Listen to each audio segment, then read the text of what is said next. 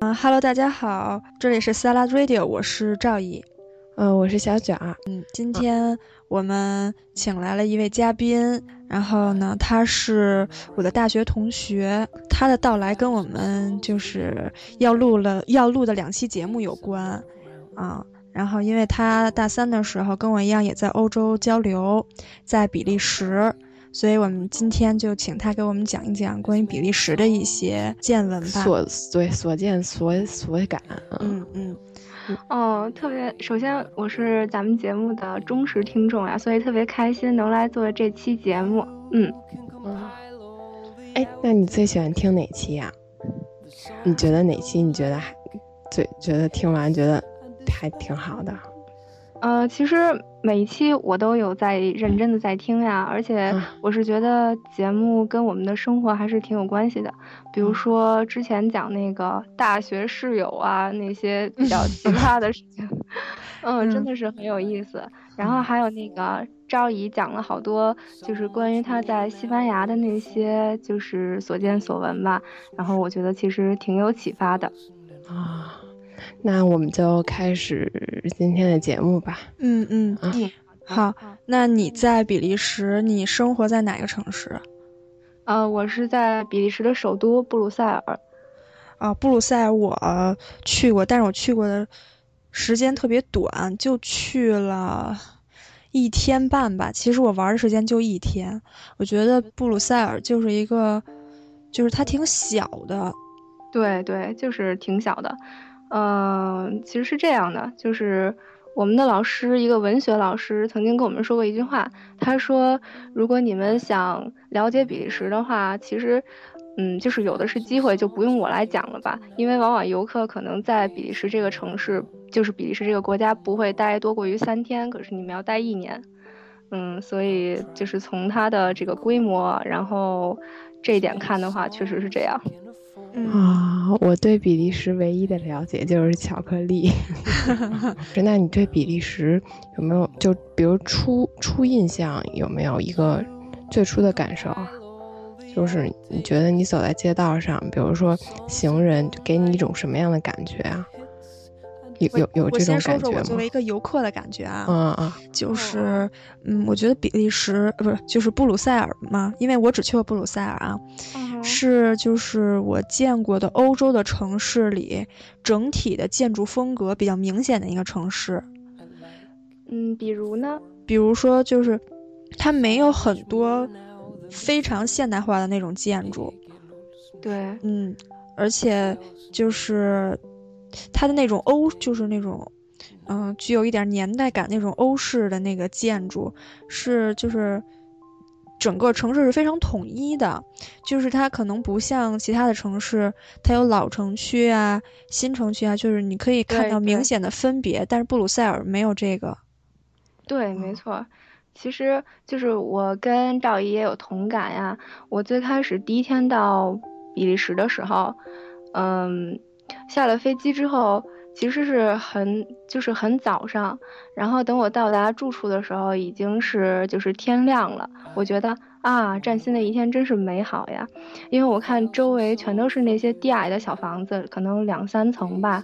然后，嗯，最大的建筑特色就是可能白色的比较多，然后，嗯，还有那种红色的砖房，然后是那种顶尖尖的。嗯，就是一栋一栋挨着一栋的那样子，就是很整齐。就其实，嗯，比利时的话，因为它的它的国情的关系，就是它的北方跟南方是两个民族，北面是弗兰芒，然后他们的建筑可能就是那种红色的砖房比较多，然后那个顶是会像那种阶梯状的这样往下，嗯，然后南方的话，我觉得。就瓦隆瓦隆地区的人，就是说法语的这群人，可能白色的建筑就很普遍啊。嗯嗯。然后，呃，因为当时我去布鲁塞尔的时候，住的是我人生中第一次住 Airbnb。然后当时我记得我跟你说过，我住那个区叫做 f o h 啊，因为对我对那个区很熟，因为我之前也跟你住的是同一个区。嗯嗯，然后那个地方我就觉得，呃，感觉特别好，它全都是那种，也不是别墅吧，也小洋楼，但可能它有那么，呃，三四层的样子。然后那个三层和四层呢，可能是一间儿，就是非常。有感觉的那么一个街区吧，然后当时我的那个房东还给我推荐了，说就是，就是我们住的那个楼对面就是那个社区的公园儿，然后，这么大，对，然后那个社区里还就社区边上还有一个博物馆，哦，对他当时跟我说布鲁塞尔的那个就是各种美术馆、画廊、博物馆很多，那他的那些博物馆什么的是收钱收费吗？还是就票价比较低还是比较高呢？大部分应该是免费的，或者票价很低吧。嗯，对，因为我觉得可能欧洲比较普遍，嗯，应该是在二十六岁以下的青年，可能至少就是比较便宜的博物馆就会免票，然后贵一些的话，可能几欧就可以搞定。对，尤其我当时记得好像是，嗯，如果是。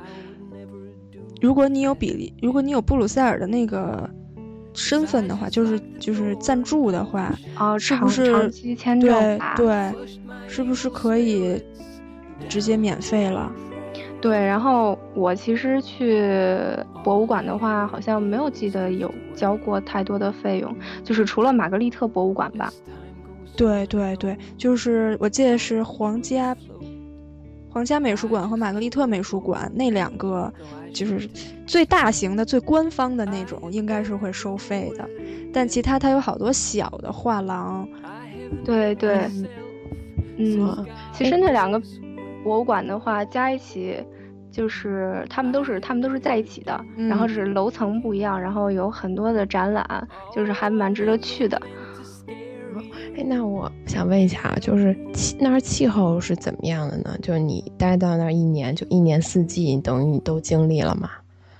对，呃，是这样的。其实我觉得我那个时候特别喜欢看天气预报，就是最开始去的那几天吧。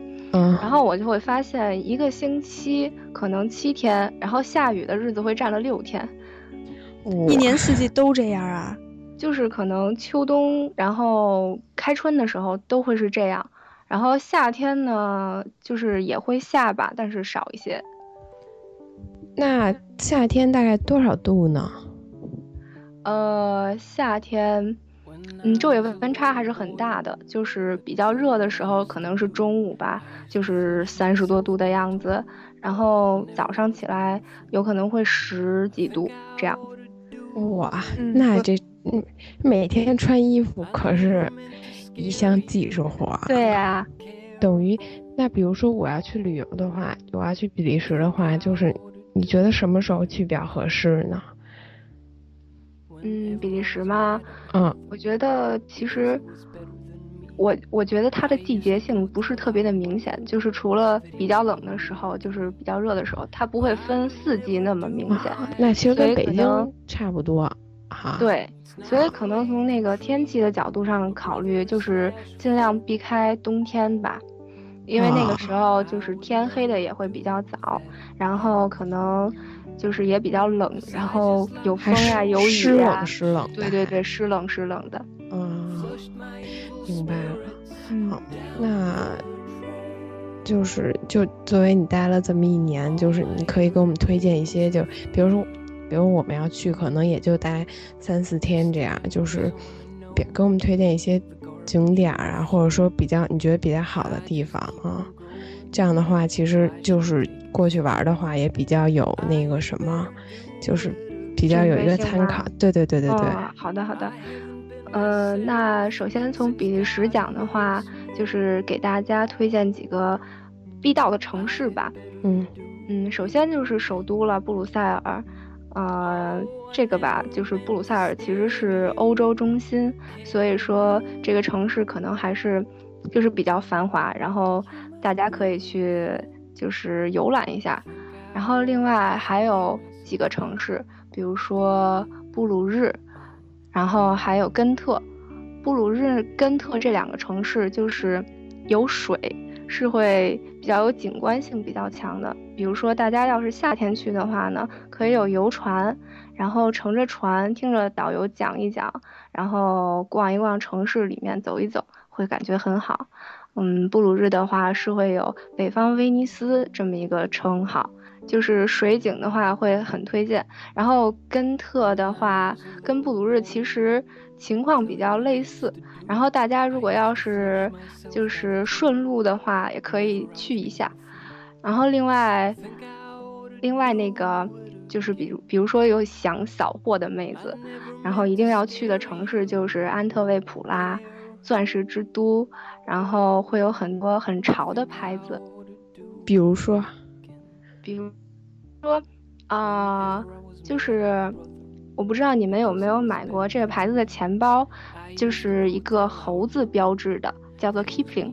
哦，这是比利时的品牌。对对对，它是比利时的品牌。对，不过不要在比利时买，我觉得比利时买挺贵的。也许也许那个赵姨，你们那个西班牙那边是不是更便宜点儿？不，不便宜。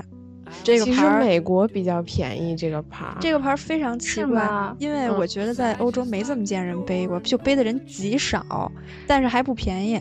对，但是它其实这个牌子是有一个比较大的特色，它的包出现就是规划的规划的适用人群其实是下到几岁的小朋友，上到八十岁的老年人，然后。平常到普通的上班上学的各位通勤的人士，然后特殊到就是背包客之类的这群人，所以它是打的比较实用的牌子。然后，但是我必须要说，就北京中国内卖的这个牌的包的款不太好看。就当我看到了那边卖的之后，我就觉得对比太明显了。是是吗？是是因为国内可能上的款还是比较慢吧。但是其实这个这个牌子还是一个挺有设计感的牌子吧，它的总部就是在安特卫普，然后我觉得在那边看到的还都是那种花花的，然后颜色很俏丽，然后每一季都会有不一样主打色。我在我买的那个是找美国代购买的，五百出头双肩背。双肩背的话，那真的是。可以考虑一下，对，可以入手一下，对吧？就是美国买真的是比真的挺便宜的，尤其就美国还有折扣的时候啊。嗯，当时我们同学买的是一个登机箱，但我觉得它那个登机箱不是特别好，因为它太软了。对对对对对对，外面不挺，大概和人民币一千左右吧。你想想，在在北京买一个那种。单一个双肩背就已经一千了，嗯，对对对对，嗯，再怎么着也便宜很多吧，但我觉得可能没有美国便宜。照你这么说的话，那那就是就比利时有没有，比如哪个城市有免税奥奥特莱奥莱之类的？就奥特莱斯有吗？呃，这个是有的。就是，但是但是那个 outlet 的名字实在是有点长，它是一个荷兰语的，我也不会读。然后我们就管它叫马村，因为购物村嘛。然后它大概是可能就是在可能根特附近的一个地方，从布鲁塞尔应该有班车可以坐到那边。嗯，我曾经去过一次，就是嗯打折村，感觉还是蛮不错的，就是像一个欧洲小镇一样的风格。啊，那东西便宜吗？就是以你看来，我觉得那是一个买 keeping 的好去处，就是，嗯，它可能没有那么多的打折存款，就是当季的也会有，然后在那儿卖的话会稍微有一些折扣吧。啊，那除了比如说根特，就等于。值得去的就是这么四个国家还比较好，四个城市。这对四个城市啊，那就比如说像布鲁塞尔，你觉得它那个首都气息浓厚嘛？就相对于这其他几个地方来说，嗯，我觉得还是挺浓厚的。就是举个例子吧，比如说今年那个世界杯的时候，啊。然后世界杯的前夕，我还待在欧洲。然后有一天呢，我就到那个布鲁塞尔市中心有一个大广场，就是这是一个，嗯，我们经常去玩的地方，就是嗯，比较人比较多，然后周围的商店呀之类的也会比较多，然后吃的会很多的一个地方。那什么是什么广场啊？就叫大广就叫大广场，就是西班牙语的那个布拉法马约尔，就那个概念。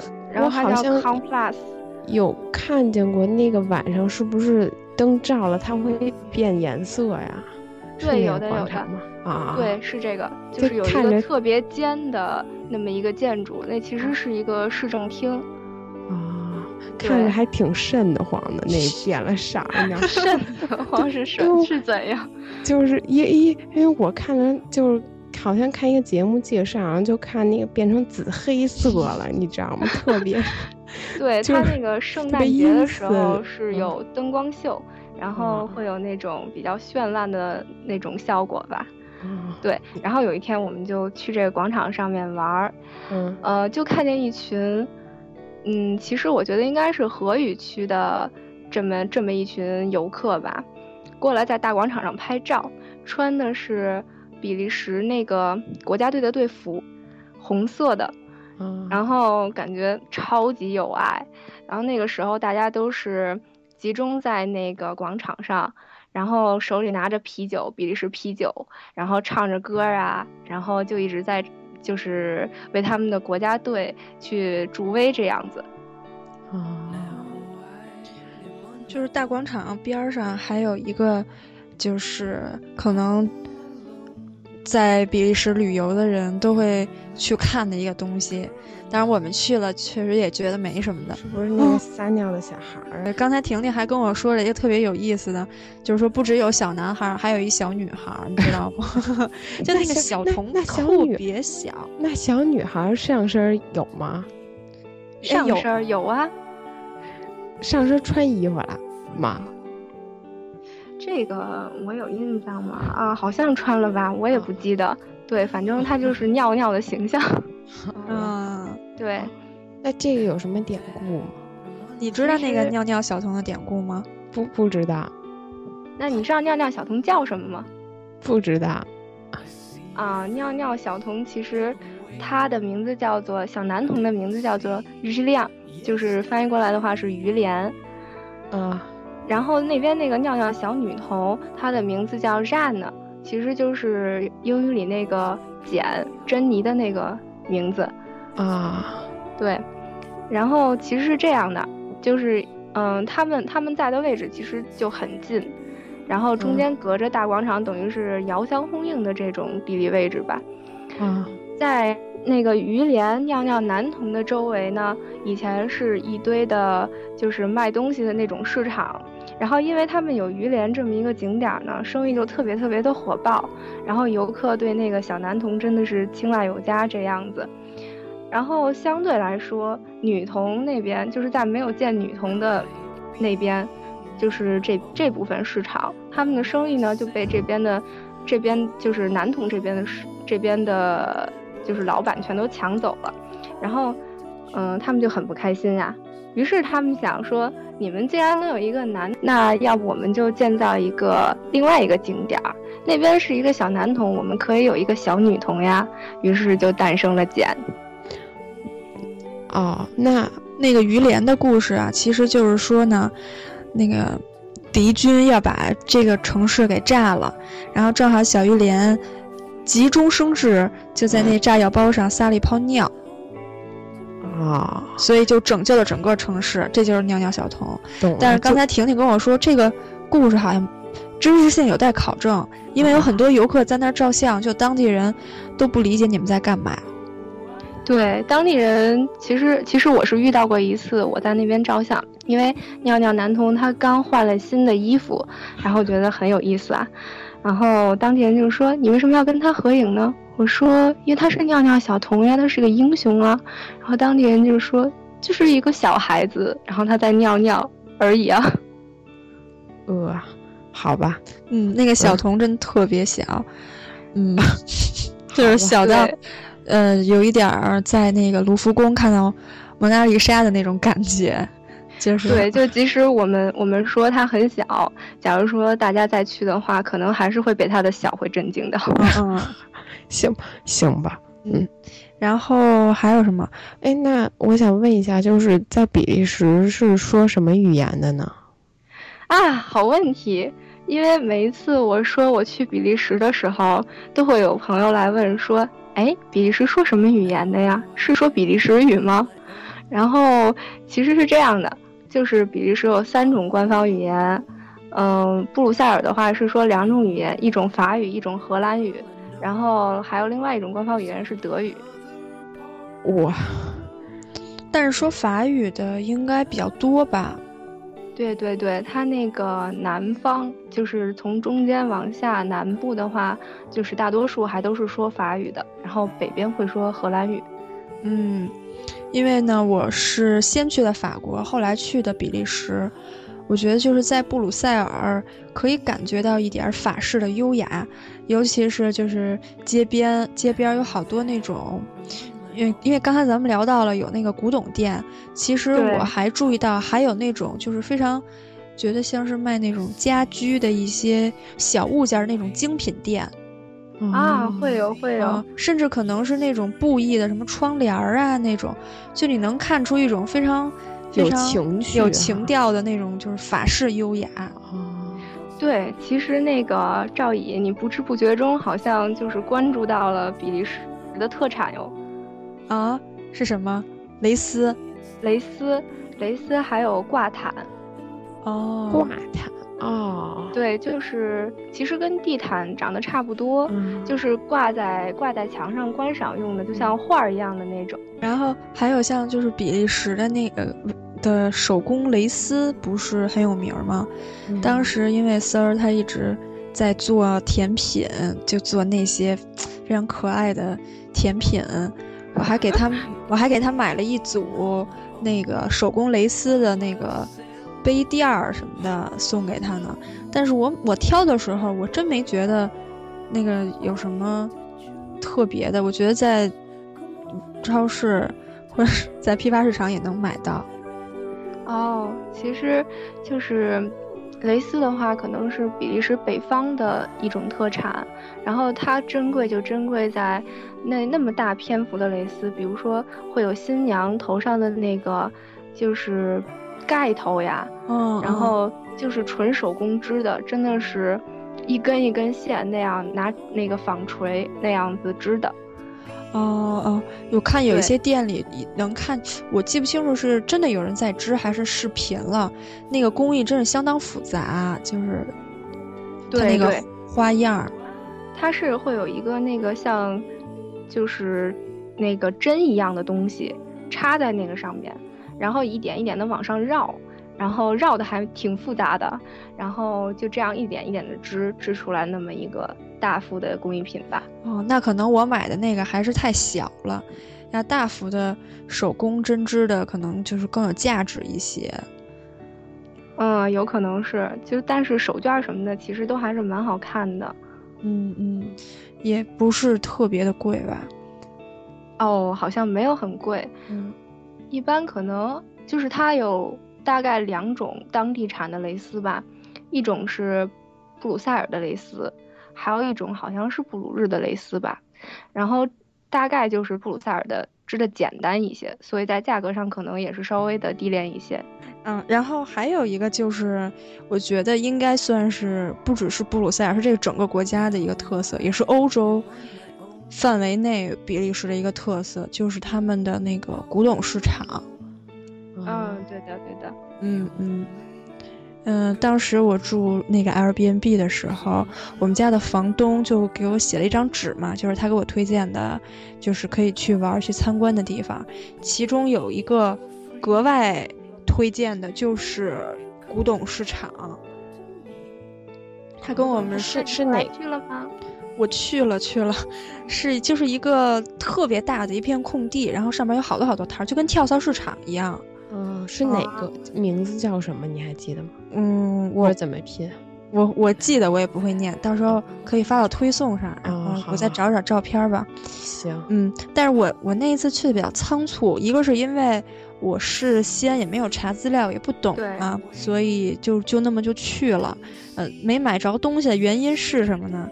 因为吧，就是东西太贵是吗？不贵不贵，我们去的时候有点早，没就是人不是很多，但是摊儿都出来了。哦，就是两上午去的，对，我是上午去的，两哦个亚洲女孩儿，一看就是游客，然后走来走去的，所有人都在看我们，就是我是有一点儿不好意思，而且我我我不会说法语，我又、哦我我我的我的英语呢，我又没有足够的自信，我就特别怕被人给坑了，而且他那个摊主还有好多是黑人，就不是当地人。对，肯定是就是移民应该会就是挺喜欢做这种生意的吧？对，那等于说比利时是一个移民国家，它有这么多语言。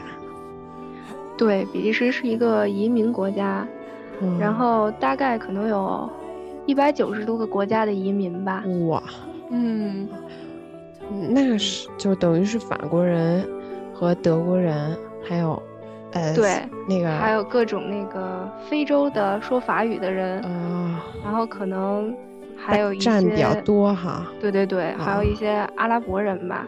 啊。嗯，那哎，那你去过那个古董市场吗？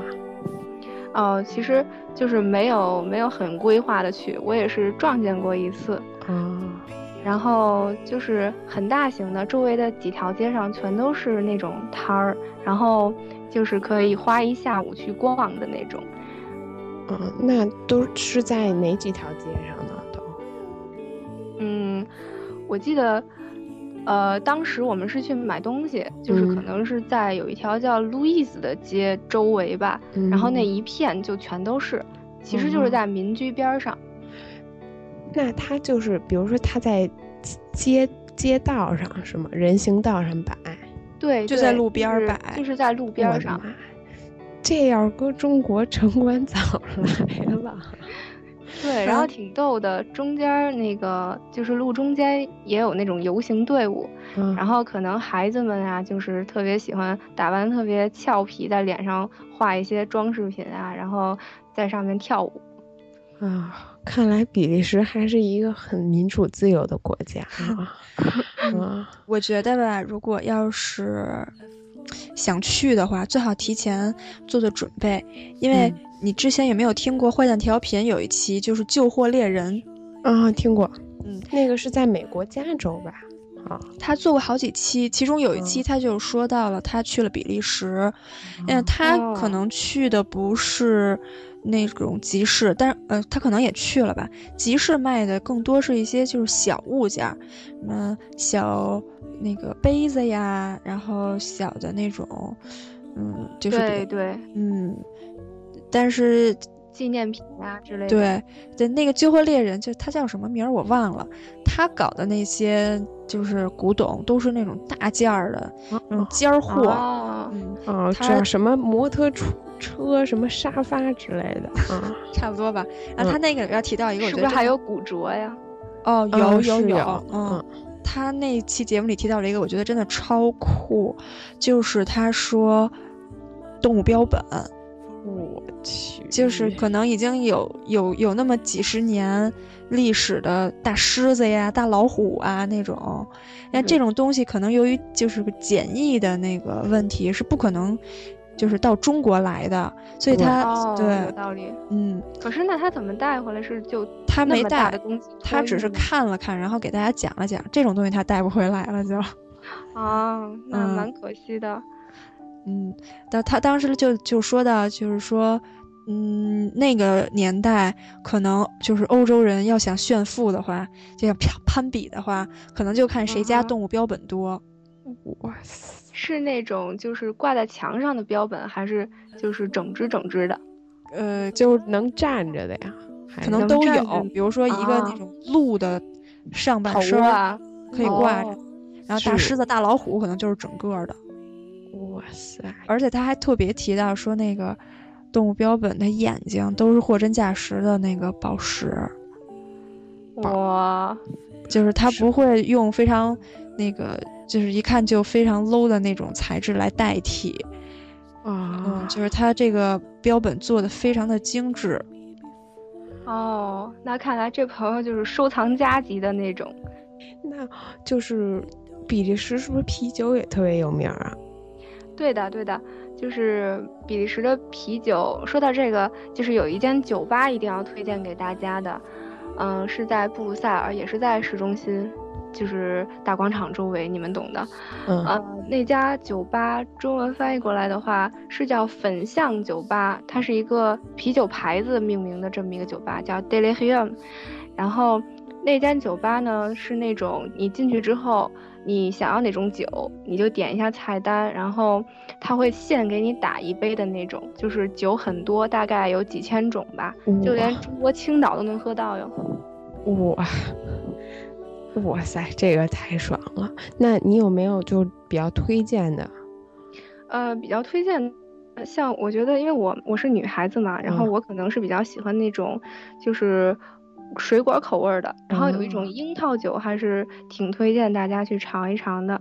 然后另外的话，呃，还有一个我比较比较喜欢的那个比利时啤酒牌子叫 Chinway，然后它出了很多种酒，其实就是很地道，然后大家可以去品尝一下。那是只能在那个酒吧里喝到吗？就是日常的，呃，哪儿还能买到？超市有吗？呃，超市也可以买到，就是到处都可以买到。但是酒吧的话，肯定它是更有感觉，尤其是一群朋友，比如说五六个人啊，然后去玩一玩什么，喝一喝，聊一聊天儿，就是很有情调嘛。嗯嗯嗯，那这个怎么拼啊？这个亲味，C H I M W A Y，C H。OK，我到时候去搜一搜。嗯，到时候我们可能也会给大家完整的写到推送里，所以就是大家后续关注一下。然后会有那个可可以找一些图给大家看一下。啊，好的好的。那就是比利时美食方面，他们是以吃什么比较多为主啊？比利时的话，美食当然巧克力是。必须要说的，可是咱们在这儿就简单先略过一下吧。嗯，对，然后另外的话，呃，还有一个很赞很赞的就是比利时大薯条啦，是那种特别粗的那种吗？对，是那种很粗的，然后。它其实口感很奇特，我以前在吃到在吃到比利时薯条之前，从来没有吃到过这种口感的薯条，因为咱们平时吃到都是那种硬硬的，但是它里面是像土豆泥一样那种很很细腻的口感，但是外面就很脆，而且最赞的最重点在于会有很多种酱，有好几十种酱哦。哇塞，你哎呦，我特别喜欢吃土豆。你说到里面是土豆泥的，我都已经要流口水了，你是吧？是吧？那一定要吃。待会儿你还会流口水，刚才我已经流口水了。待会儿再讲那个巧克力的。哦，还有一个，我觉得你应该也很喜欢，这个也是比利时的特色，嗯，绝对的比利时特色就是华夫饼。啊，对对。但是啊，就是我吃过挺多华夫饼的，就是我只喜欢那种就外面脆一点儿，然后里面是比较软的。它要是整个都比较硬，我就比较不不喜欢吃啊。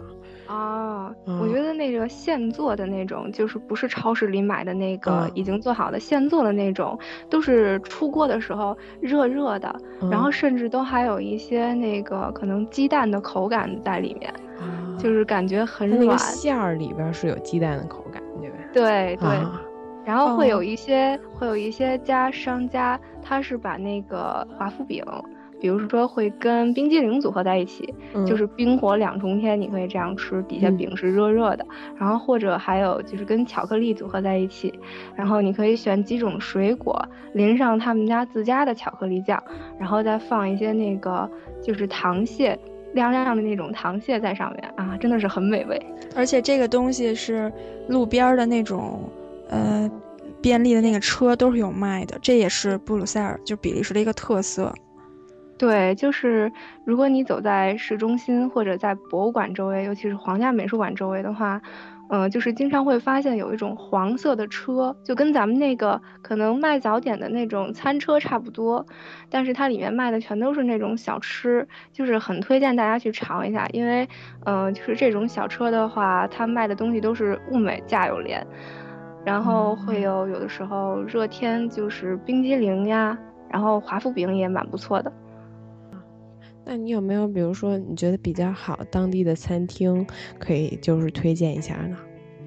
对，那这个的话，其实就是有一间吃海鲜的餐厅，嗯，在那儿的话，大家也可以吃到薯条，因为比利时有一道名菜叫做 moules frites，就是它是把那个，其实我是不知道那个海鲜叫什么了，那个圆圆的一种贝类的海鲜是叫贻贝嘛，然后跟薯条搭配在一起的那种吃法，就是薯条可以你当做它是主食吧，然后。就是这道菜其实是挺有名的一道菜，嗯，有一间餐馆做的特别特别的好，它在布鲁塞尔，也是在市中心，然后就在粉象酒吧的周围，所以一趟线大家去的话会非常方便。然后，呃，它叫做 Chez Leon，就是里昂家的小馆了。里昂家的小馆，对，哦，嗯，对，其实，呃，我还想推荐一个，是我在。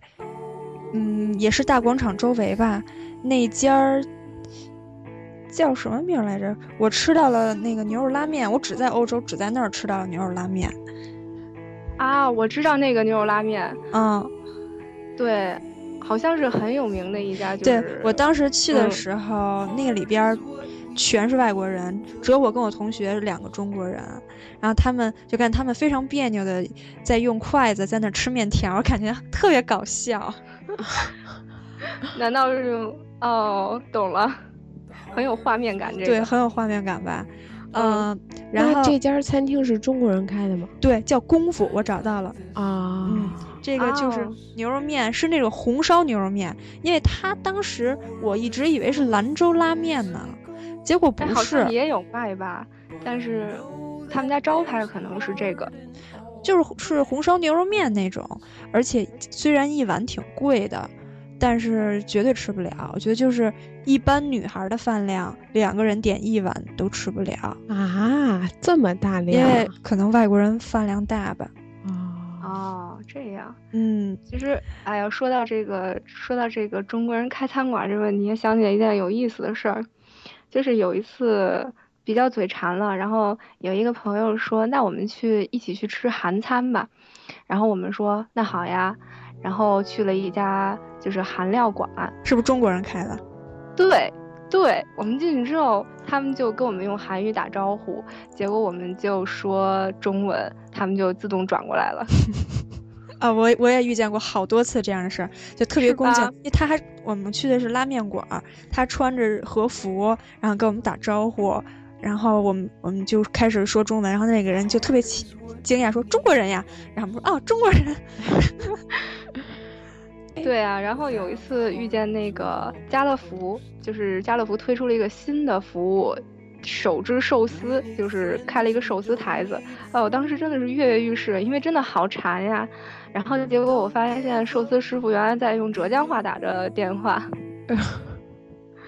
真正的就是在欧洲，如果是日本人和韩国人开的，就是餐厅的话，你是绝对看不见中文的。嗯，那比利时中国人多吗？华人还是挺多的。嗯，就是其实其实，在那个市中心，嗯，也是有每个店里都有华人员工。哦哦，对对对，有一个这么中文服务之类的。这样的就是巧克力店里都会有，至少，然后也会有那个，就相当于华人街那种吧，因为中国超市啊什么的都会在那边，嗯，哦，看来，看来我大中国真是，确实遍布全球啊，嗯，尤其是，嗯，中国人买巧克力的需求是非常惊人的。嗯，那最后再给我们推荐一些，呃，你知道，主要我去哪我都要逛街，逛街啊？对对对，有没有比较好的商场可以给我们推荐一下？嗯，其实那个比利时有一个比较大型的连锁商场，叫做 Inno。I N N O 这么一个商场，然后它的标是一个绿色的，就是那种圈圈的那种。嗯，呃，就是这间商场其实开的还是挺多家的，因为是连锁的嘛。然后可能卖的东西就是电子产品也有，然后就是穿着打扮的这类的东西也有。哦，对。然后那个，嗯，但是哎，我今天在网上看到说，这个比利时的税其实是挺高的。如果你要是想买就是不是比利时本土的牌子的话，嗯，可能还是不是很便宜啊。那比利时本土的牌子除了那 Kipling 还有什么别的吗？呃，其实还是挺多的，因为安特卫有安特安特卫普这个城市嘛，然后。嗯，我知道的话是有安特卫普四君子，就是一些著名的设计师呀。然后除了他们，还有很多就是那种设计品牌。但是我觉得这些应该也都是价格不太便宜，就是段位比较高。哦，那等于其实，在比利时购物的话，比如说像买衣服，还都是普遍比较贵的。对对对，但是。就是可能因为比较小众嘛，那些就是想练一下棋呀、尝鲜的妹子们还是可以试一下的呀。嗯嗯，而且呢，一般很少有人去比利时是单独去比利时的，你都会就是连上周边的国家，或者可能还会再去，呃，德国、法国、和比卢这三国，去个法国呀之类的。哦，嗯。就是你既然到了法国了，就没有必要在比利时买衣服了。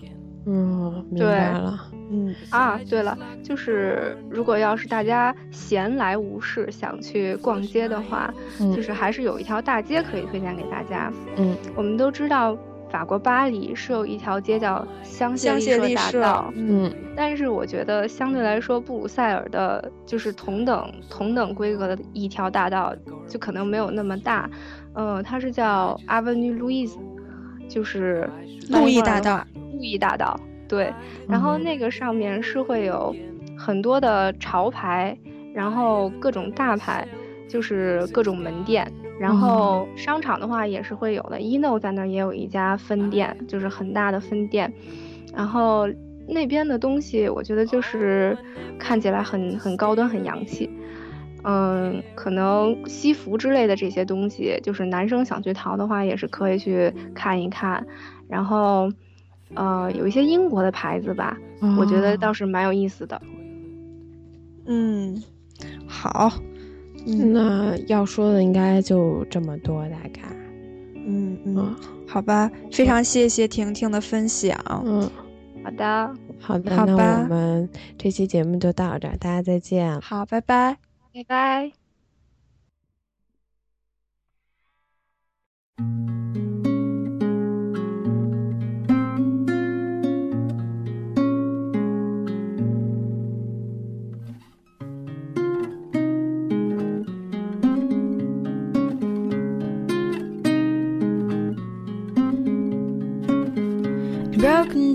Broken dreams, hoping someday you'll see me. Sky is gray, sky is gray, but I'm dancing in the rain. Live this way, live this way, will you